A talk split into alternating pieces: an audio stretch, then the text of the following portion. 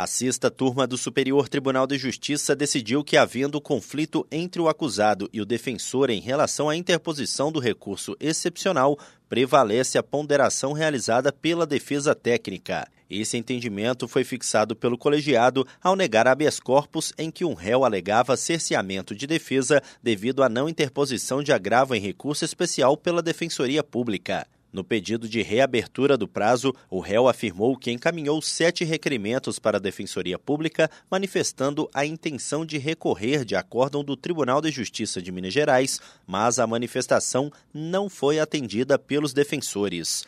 Ainda segundo o réu, deveria ter sido oferecida a ele a suspensão condicional do processo, pois é primário e teria outras condições pessoais favoráveis. O colegiado da sexta turma negou o provimento ao agravo regimental no habeas corpus.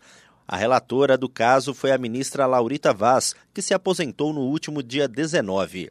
Ela afirmou que a não interposição de recursos excepcionais ou de seus respectivos agravos não resulta na configuração de desídia por parte da defesa técnica, pois cabe à defesa o exame de conveniência e oportunidade da interposição dos recursos.